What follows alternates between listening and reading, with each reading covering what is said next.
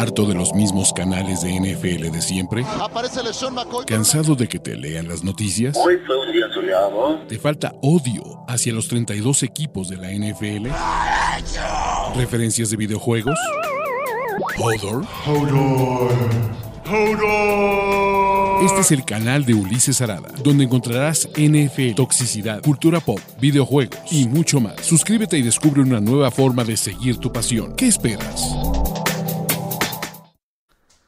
Es miércoles de Pix en este canal, como ya lo saben muchachos, y ¿qué trataré de hacer? Trataré de decirles quién va a llegar al Super Bowl 57, al menos en mi mente. Mi nombre es Ulises Arada y vámonos con estos picks. Vámonos con los equipos que ya están en la antesala del Super Bowl.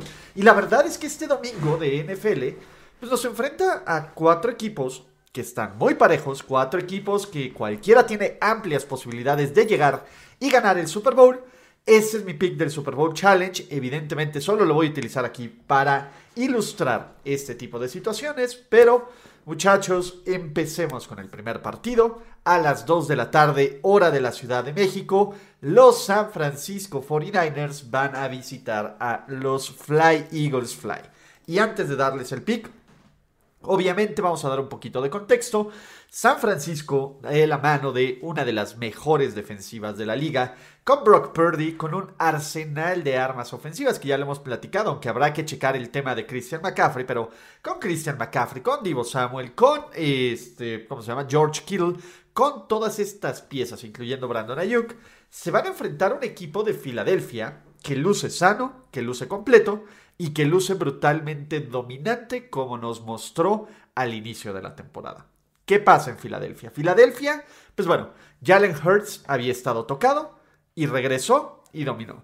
El ataque terrestre tuvo más de 250 yardas en playoffs contra los Giants. La defensiva limitó a 7 puntos, tuvo más de 5 sacks, generó un par de robos de balón, etc. Filadelfia luce como el equipo más completo. ¿Por qué? Dos cosas importantes. La primera me parece que cuando empezamos a analizar puntos débiles, y ya habrá, ya habrá un poquito más adelante claves del éxito y ese análisis, y, creo que no es hate a los Niners. De una vez empiezo por ahí, porque luego los 49ers, ay, pinche bla, bla. No, no es hate a los 49ers. Creo que va a ser un duelo parejo. Creo que va a ser un partido eh, bastante defensivo. Yo no espero muchos puntos. Y creo que el equipo que tenga más variantes para ganar o que cometa menos errores va a ser el campeón. El, el campeón de la NFC, ¿no? Y el que recibe el trofeo George Halas. Ahora, el tema aquí es con Filadelfia, me parece que tiene menos puntos débiles que lo que tiene San Francisco. ¿Por qué les digo esto? Creo que Filadelfia tiene muchísimas más variantes y formas de ganar.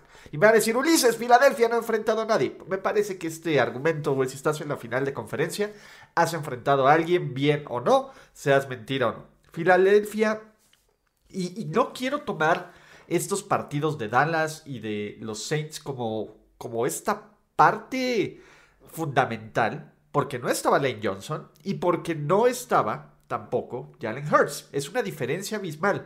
San Francisco puede jugar bien a pesar del coreback que tengan. Filadelfia no, ¿va?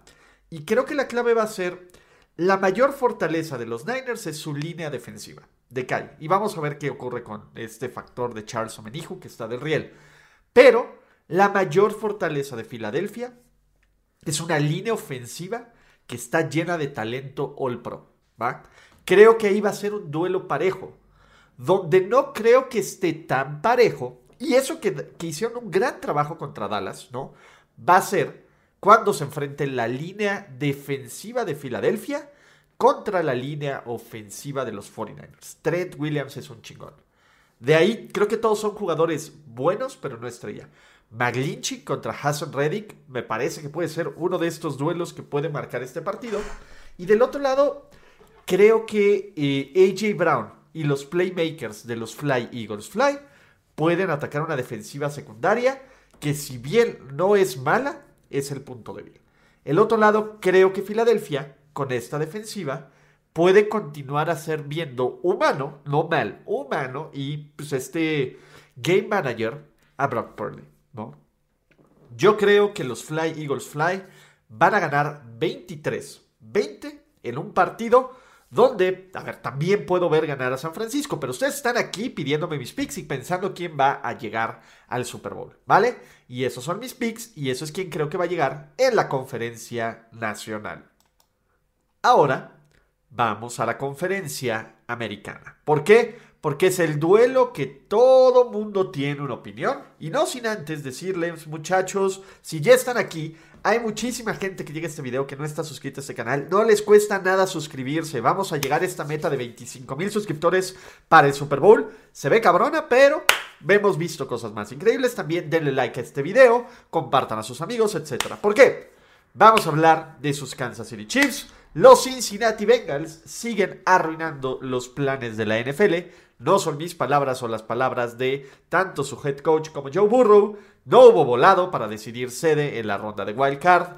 No habrá sede neutral en la final de conferencia porque vámonos a la tierra donde huele a barbecue y donde tenemos muchas estatuas de gente en caballo porque sus Kansas City Chiefs en una semana no complicada. Lo que les sigue van a enfrentar al que ha sido su némesis en las últimas dos temporadas, los Cincinnati Bengals de Joe Burrow y de este Luan Arumo que me parece un genio defensivo. Ya lo saben, Cincinnati lleva un récord de 3-0 en contra de los Kansas City Chiefs en los últimos dos años, incluyendo este mismo escenario, la final de conferencia de la temporada pasada, donde Cincinnati remontó una desventaja de 21 puntos para ganar en tiempo extra 27-24. Las situaciones son completamente diferentes. Cincinnati está en este mood de seguimos siendo el equipo campeón, seguimos siendo el campeón defensor, seguimos siendo el underdog, nadie nos pela, nadie da un peso por nosotros, aunque en este momento, y esta es la clave por la lesión de Patrick Mahomes, los Cincinnati Bengals son favoritos por dos puntos y medio en el Arrowhead Stadium, ¿va? Ya hablé de la lesión de Patrick Mahomes. Les voy a dejar el link, se va a poder ver en la tarjetita ahí arriba para que después ustedes puedan verlo de cómo sí impacta esta lesión en el tobillo de Patrick Mahomes. Pero bueno, Patrick Mahomes va a jugar. Patrick Mahomes va a jugar en un cierto porcentaje, lo cual a mí ya me preocupa en contra de una defensiva de los Bengals que es elítica. Vean lo que le hicieron a Joe Burrow. Vean lo que le hicieron a Patrick Mahomes y estos Chiefs en años anteriores y en partidos anteriores. A mí me parece que Cincinnati y el plan defensivo de estos Bengals, sobre todo con una línea defensiva bastante underrated, con Trey Hendrickson, con Sam Hobart, con DJ Reed, con un linebacker que es Logan Wilson, que en serio muchachos es espectacular, con una pareja de safeties de Von Bell y Jesse Bates que podría ser la mejor de la liga, y con en general una defensa que si bien no van a ver nombres All Pro y no van a ver eh, una enorme cantidad de Pro Bowl, funciona a la perfección para contener, creo que puede limitar a un ataque de Kansas City que de por sí está limitado. Todo el factor y todo el plan de juego de Kansas City se da a correr el balón de forma efectiva con Isaiah Pacheco para quitarle literal y figurativamente presión a Patrick Mahomes y no obligar a que él pueda jugar Hero Bowl. ¿Que él lo puede hacer? Sí, que él lo puede hacer con un tobillo, este, con, una, este, ¿cómo se llama? Con, con, un esguince de tobillo, lo dudo. Y aún así, si estuviera sano, creo que el duelo más disparejo de toda esta ronda de wildcard, de los playoffs 2000, perdón, de ronda de, finales de conferencia de estos playoffs, es cuando la defensiva de Kansas City intente parar a los Bengals. Sí, la defensiva de Kansas City hecho un buen hizo un buen trabajo contra Jacksonville, pero seamos realistas. Trevor Lawrence es muy bueno, pero no es ni de chiste Joe Burrow. Y Trevor Lawrence no tiene a Jamar Chase, a T. Higgins, a Tyler Boyd, a Hayden Hurst en este arsenal, ¿vale? Creo que una de las cosas más interesantes es, ¿podrán Frank Theft Auto y Chris Jones presionar a Joe Burrow?